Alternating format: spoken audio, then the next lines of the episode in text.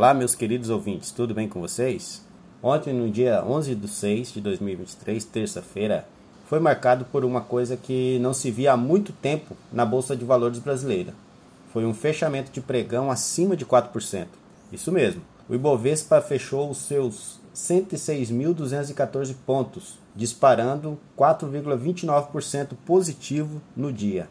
Foi a maior alta desde o dia 3 de outubro de 2022 quando na época o índice subiu em 5,54%.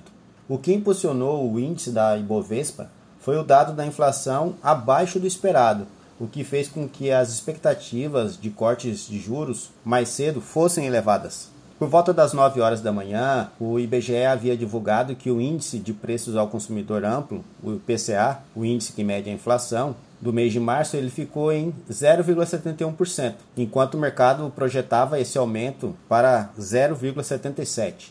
Em fevereiro, o indicador havia sido de alta também, de 0,84%.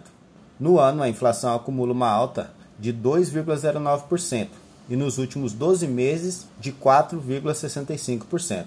Além disso, a indicação de que a equipe do Ministério da Fazenda, Fernanda Haddad, busca entregar a proposta final do arcabouço fiscal ao Congresso ainda nessa semana também animou os investidores.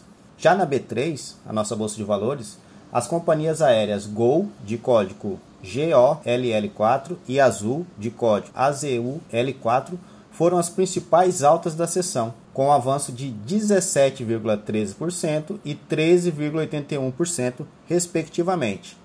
Daí as ações da Magazine Luiza, de código MGLU3, apareceu logo em seguida, subindo 12,84%. Uma grande alta e uma grande recuperação para Magalu. Enquanto isso, no campo negativo, apenas dois papéis encerraram em queda, que foi a Minerva, de código BEEF3, com queda de 1,29%, e Taesa, de código TAEE11, com queda de 0,03%. Já na contramão do mercado brasileiro, lá fora nos Estados Unidos, os principais índices fecharam em diferentes direções.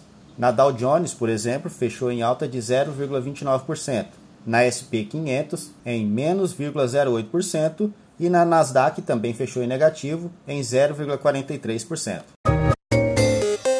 E aí, gostaram desse Shot News? Notícia instantânea? Se gostou da notícia, compartilhe lá com seus amigos e parentes. Nos siga nas diversas plataformas de streaming para ser informado sempre do próximo episódio. Até mais, ouvintes. Oh, thank you.